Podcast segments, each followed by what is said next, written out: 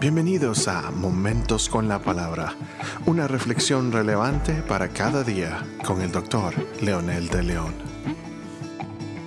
Saludos amigos y amigas, aquí estamos nuevamente con otro episodio más, eh, enfocándonos en el tema de las bienaventuranzas. Hoy vamos a leer en el capítulo 5, versículo 4 de Mateo, que dice, Bienaventurados los que lloran, porque recibirán consolación. Hemos mencionado que junto a las bienaventuranzas describen el carácter cristiano tal como Jesús lo entiende. Todas esas virtudes deben de manifestarse en todos los discípulos. Todo aquel que dice ser un hijo de Dios o que aspira a formar parte de su reino debe reflejar ese carácter. Todo aquel que no le refleja y sin embargo profese conocer a Dios, como dice San Juan, es mentiroso y la verdad no está en él. Primera de Juan 2, 4. Eh, Ahora iremos entendiendo por qué son relevantes estas enseñanzas de Jesús. Realmente son el reflejo de Cristo y de su reino. Estas son las demandas de Dios, lo que Él espera que sus seguidores reflejen, vivan y compartan. El Señor nos ayude a estudiarlas, entenderlas y vivirlas pero sobre todo a modelarlas en un estilo de vida diferente a los patrones que el mundo de alguna eh, manera nos ha dado con religiones que muchas veces son vacías, que son más palabras, fanatismo que otra cosa eh, real. El episodio anterior mencionamos la pobreza de espíritu, que es sencillamente la humildad de no ser sabios en nuestra propia opinión, ni autosuficientes con nuestros propios recursos, los pobres buscamos siempre refugio, fuerza, sabiduría y dirección del Señor. No podemos solos, necesitamos el auxilio de Él. Otra característica muy particular que vamos a mencionar ahora en el texto que acabamos de leer son los que lloran. Es un poco controversial a la promesa de vida en abundancia que el Señor nos da. Dichosos los que lloran. Y como dice un comentarista, sería como decir felices los infelices. Sin embargo, tiene mucho sentido si le entendemos desde el carácter de Jesús y las demandas del reino. Tendrá sentido para nosotros. Entonces la palabra los que lloran, Jesús se refiere al pesar producido por la condición pecaminosa personal o nacional.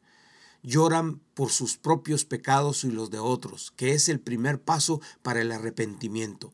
A diferencia de Santiago, que dice llorad y aullad, este solamente dice los que lloran. Este término tiene una connotación de un llanto producido por mucho dolor que se manifiesta inclusive a gritos. El ejemplo del llanto de Jacob cuando le dieron el reporte que José había muerto. Él lloró, sufrió, no pudo estar quieto ni tranquilo y la verdad que su duelo fue tan largo hasta que volvió a encontrarse con su hijo. Este pasaje nos lleva a usar también a Nehemías como ejemplo del lloro que Jesús se refiere. Nehemías se apartó, oró, ayunó y dice la escritura y lloró, no tanto por los muros, no tanto por las puertas quemadas, sino por la condición pecaminosa que trajo como consecuencia la destrucción de Jerusalén. Obviamente que al ver los muros y las puertas derribadas le trajo tristeza, pero no era el foco de atención. Alguien comentó al respecto, benditos los que están desesperadamente apenados por el dolor y el sufrimiento que hay en el mundo. Y este fue el caso de Nehemías. Entonces los que lloran son los humildes, los pobres en espíritu, que reconocen su necesidad, su pecado y se arrepienten con lloro y lamento. Por lo tanto, la gran iniciación de un, discípulo empieza aquí. Reconoce que necesita del Dios poderoso para vivir su vida y llora cuando se ve incapaz de salvarse a sí mismo, superar su realidad tanto personal como social. El pobre y el que llora por los estragos que ha causado el pecado, reflejado en la injusticia social, reconoce su impotencia para resolver cada situación.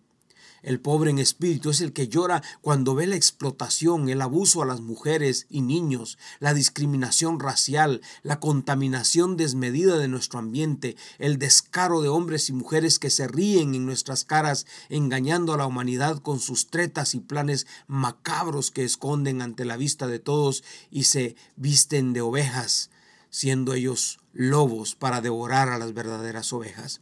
El pobre en espíritu llora cuando ve que la sociedad se llama eh, como buena cuando realmente es mala. Llora cuando ve la sociedad que las cosas que practican le llaman bueno cuando son malas corrompen los caminos de la humanidad, imponiendo ideologías y prácticas totalmente y absolutamente indecentes, torcidas a los mandamientos de Dios y a los requerimientos de su palabra.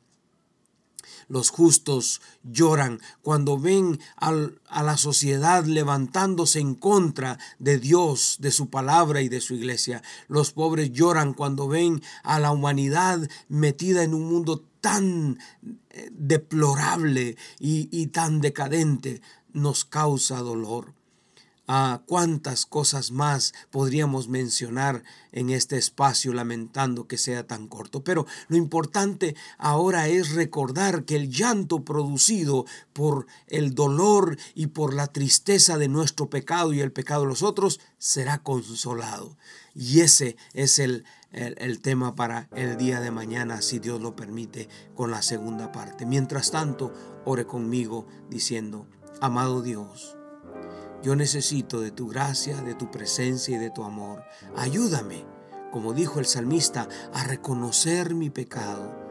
Si hay algo que he cometido, que he escondido muy profundamente o que mi inconsciente quizás escondió, revélamelo para que pueda arrepentirme y pueda cambiar. En el nombre de Jesús necesito modelar lo que tú me estás enseñando. Con acción de gracias te lo pido. Amén.